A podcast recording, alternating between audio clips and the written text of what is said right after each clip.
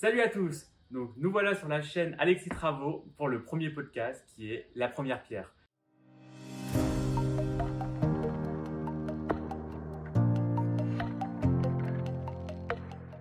On accueille aujourd'hui Samantha de Décobule. Bonjour à tous, donc Samantha, moi je suis décoratrice d'intérieur dans le pays de depuis au moins 5 ans et je suis ravie euh, de participer à ce premier podcast invité par Alexis Claveau. Exact, donc c'est le tout premier, on va en avoir plusieurs par la suite. Mais voilà, aujourd'hui l'objectif c'est de présenter Samantha pour savoir ce qu'elle fait en tant que décoratrice d'intérieur. Je vais vous expliquer un petit peu le, voilà, l'objectif, le, but de mon travail. Moi, avant, j'ai vendu beaucoup de mobilier, décoration, luminaires, etc. Je le vendais et maintenant, le top du top, c'est que je le préconise. Donc, je travaille encore en amont de la vente. Je sélectionne tout pour mes clients dans le cadre donc de conseils en décoration et en agencement d'intérieur. Ok, donc vu que tu vendais les produits, tu les connais Exact. C'est un vrai plus pour moi, un vrai atout parce que je, je, suis forte de propositions dans ma sélection par rapport aux projets, besoins, contraintes aussi de mes futurs clients. Ok.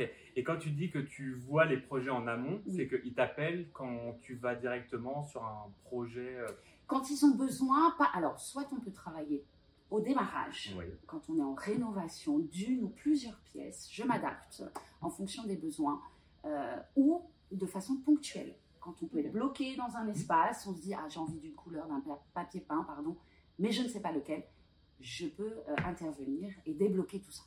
Ok, parfait. Bon voilà, ça résume la situation d'une décoratrice d'intérieur. absolument. Et principalement ce que tu fais pour tes clients. Pour voir à peu près quelle est ta journée type oui. en tant que décoratrice d'intérieur. Alors ma journée type, euh, en général, on commence un petit peu tôt euh, parce qu'on a pas mal de choses à gérer. Euh, c'est prendre connaissance de ces messages, de ces mails. Ça, c'est la mmh. première chose. Tu commences vers quelle heure à peu près? En général, vers 8, vers 8 h 8 h du matin, 9 h du matin. Euh, parfois, il y a des rendez-vous en, client, en clientèle, hein, chez les clients, tôt le matin, parce que tout le monde travaille, donc on s'adapte. Parfois, on travaille tôt le matin et parfois tard le soir. Et au milieu, dans la journée, il y a plusieurs phases. Il y a des phases de création selon les besoins des clients. Et puis il y a des phases de logistique, prise en charge, de suivi des commandes, des dossiers, etc. Et aussi toujours très important dans mon métier en tout cas, se tenir au courant des nouveaux, des nouvelles, nouveaux process, pardon, matières, euh, couleurs, hmm. textures, ça c'est très important. Tu fais beaucoup de veille au final aussi. Exactement. Ok. Donc pour résumer, la journée type c'est debout 8 heures. Euh, debout 6h30 Début de la journée 8h, 9h. Oui. Tu prends connaissance de tes mails. Oui. Tu prends contact avec tes partenaires. Oui. Et ensuite, tu as tes rendez-vous clients. Exactement. Donc euh, tout dépend après euh, de la journée de ton client. Voilà. Et tu t'adaptes. C'est très adaptable comme job. Exact. Super. Est-ce que tu as des anecdotes avec tes clients certains clients, certains partenaires Oui, alors j'en ai, j'en ai, il y en a une qui me vient en tête. Euh, la première, c'est euh, un couple de clients pour euh, trois espaces où on devait venir rénover, ajuster, agencer des, petits, détails. Et puis j'aime bien avoir le couple, quand l'espace est habité par un couple ou des enfants, j'aime bien voir tout le monde. Et là, je fais, je fais mon premier rendez-vous avec monsieur, madame. Et puis, je vois monsieur très éloigné finalement de son projet, pas forcément participatif. Ok. Euh, sur le premier rendez-vous. Et puis euh, vient euh, le, le rendez-vous de présentation, environ quatre semaines après ça. Et là, j'ai découvert un tout autre personnage très sensible aux couleurs, notamment. et puis finalement très impliqué. Donc, tout ça pour te dire, t'expliquer que parfois les gens sont un petit peu au-dessus de ça. Mais quand on arrive à leur transmettre un petit peu la passion de notre métier, le, les objectifs qu'on a à tenir pour eux, eh ben, on, met en exergue, en exergue pardon, leur sensibilité, et ça c'est super sympa. Un, monsieur qui n'était pas sensible à ça, tu as réussi à l'amener ah, Il est devenu très ouvert, très à l'écoute de son projet. Ok. Bah, et le projet à la fin, il était comment? Magnifique.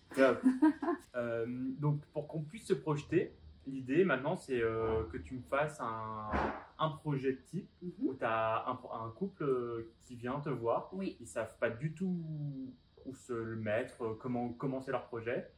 Comment tu les aiderais dans ta mission de décoratrice d'intérieur? Dans ma mission de décoratrice d'intérieur, ça se passe en plusieurs étapes. On va dire trois principales étapes. La première, c'est le premier rendez-vous.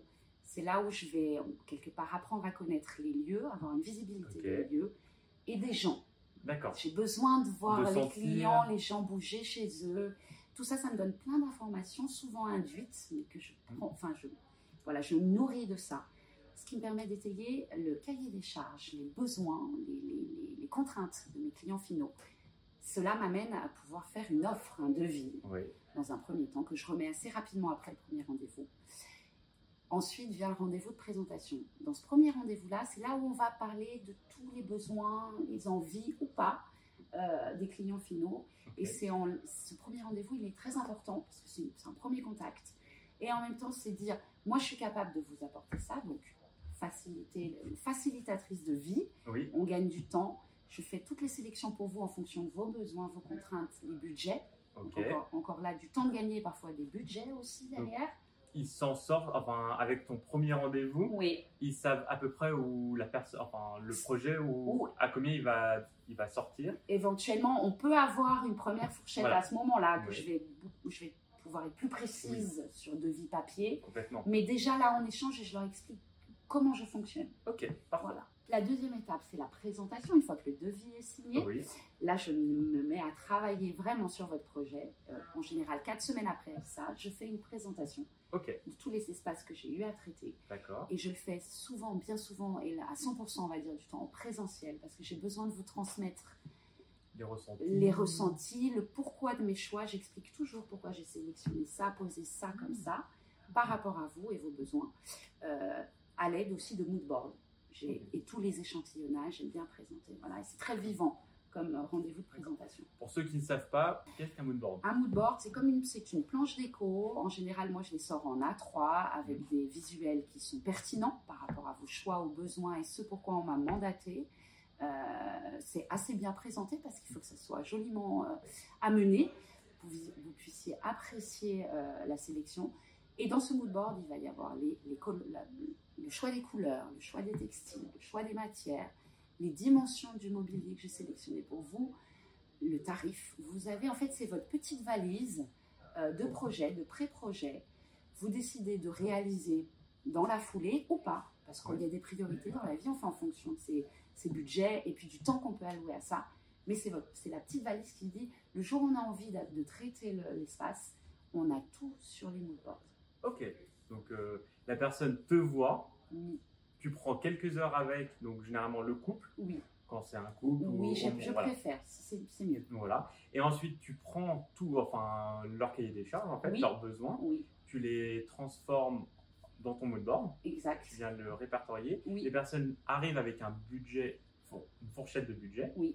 Et ensuite, la troisième étape. La troisième étape, suite à cette présentation-là, parfois il y a quelques modifications, bien sûr, j'entends, on rectifie ce qui amène à la troisième étape et fine dernière étape, qui est la V2. J'appelle ça la V1 et la V2. La V2, c'est la version modifiée finie de ce qu'on a traité dans la présentation. D'accord. Et est-ce que tu as déjà eu euh, un cas où tu as eu une cliente, ou un client plutôt, qui t'a refait complètement ta V2 Non. Non. Non, parce que ça, je l'ai travaillé sur. Déjà, c'est des. On le sépare en trois étapes mais chaque étape est importante et impacte l'étape suivante. C'est-à-dire que moi, j'ai beaucoup travaillé sur ce premier rendez-vous. La, remise de l'offre, là déjà, j'ai déjà la trame en fait à suivre. Et donc en général, je suis à 90% dans le tir. Trop bien. mais c'est une bonne écoute, ça, ça passe par une bonne écoute de tes clients. Tu es la bonne personne au bon moment. Oui, enfin, j'espère. Voilà. bah, tes clients euh, le, enfin, le ressentent et te le disent oh aussi. Oui, oui, euh, volontiers. J'ai pas mal d'avis. Euh, je demande bien volontiers des avis Google et ils sont toujours prompts à en laisser. Et c'est tout à fait appréciable. J'aime découvrir les, le ressenti. Et tu as tout type de clients? Oui. Ouais. Je, travaille. Alors voilà, les professionnels, les particuliers. J'ai aussi typiquement des demandes pour des, des biens de, en rentabilité, ce qu'on appelle en rentabilité. Je suis capable de préconiser le projet de lancer les commandes en accord avec mes clients, bien sûr, et de faire tout le suivi logistique et la mise en place. D'accord. Donc quand tu dis commande, c'est pour les matériaux? Oui, le mobilier, les luminaires, la déco. Je peux m'occuper de tout. Par exemple, tu viens d'acheter un bien que tu as envie de rentabiliser, de mettre en location, soit en Airbnb, en saisonnalité ou à l'année. Moi, je vais prendre en charge, si tu veux le louer à l'année meublé, je vais, tu vas pouvoir rétrocéder, donner à ton nouveau locataire les clés Tout sera prêt. Tout sera Vaisselle, serviettes, euh, linge de maison, tout. Et pour avoir à peu près une idée de prix, de, prix, de budget. Alors effectivement, ça va dépendre du nombre de pièces, du nombre de mètres carrés à traiter. Un T2, un T2, T3 par exemple, quand on prend la préconisation, la prise en charge de la logistique et la mise en place, on va être dans des budgets entre 2500 et 3000 euros pour la part, pour ma part des cobules. Ok, donc à savoir que c'est des charges pour les investisseurs, donc euh, c'est déductible des impôts derrière. Et ça, ça va être aussi intéressant pour tous les investisseurs qui nous suivent. Voilà. voilà. Euh, bah, je pense qu'on a fait le tour. On a fait le tour. Ouais. Où on peut te suivre? On peut me suivre euh, sur mon site internet, sur Instagram, bien évidemment, et sur LinkedIn. Ok, donc décobule.fr. .com. .com. Mais j'ai déposé le .fr, vous pouvez faire ah, .fr également, les deux ça marche. Super, et sur Instagram, on aura tout sur la euh, sous la description directement. Super. Te remercie d'être venu. C'est moi qui te remercie. C'est un super plaisir. On a été accueillis dans les bureaux des Belles Matières. C'est un fournisseur de matériaux éco-responsables. Donc euh, on vous montrera dans une autre euh, vidéo prochainement toute l'ambiance, la, partie éco-responsable qu'ils ont su mettre en place et qui peuvent euh, vous servir dans vos prochains projets. Merci à vous, à bientôt sur bientôt. la première pierre.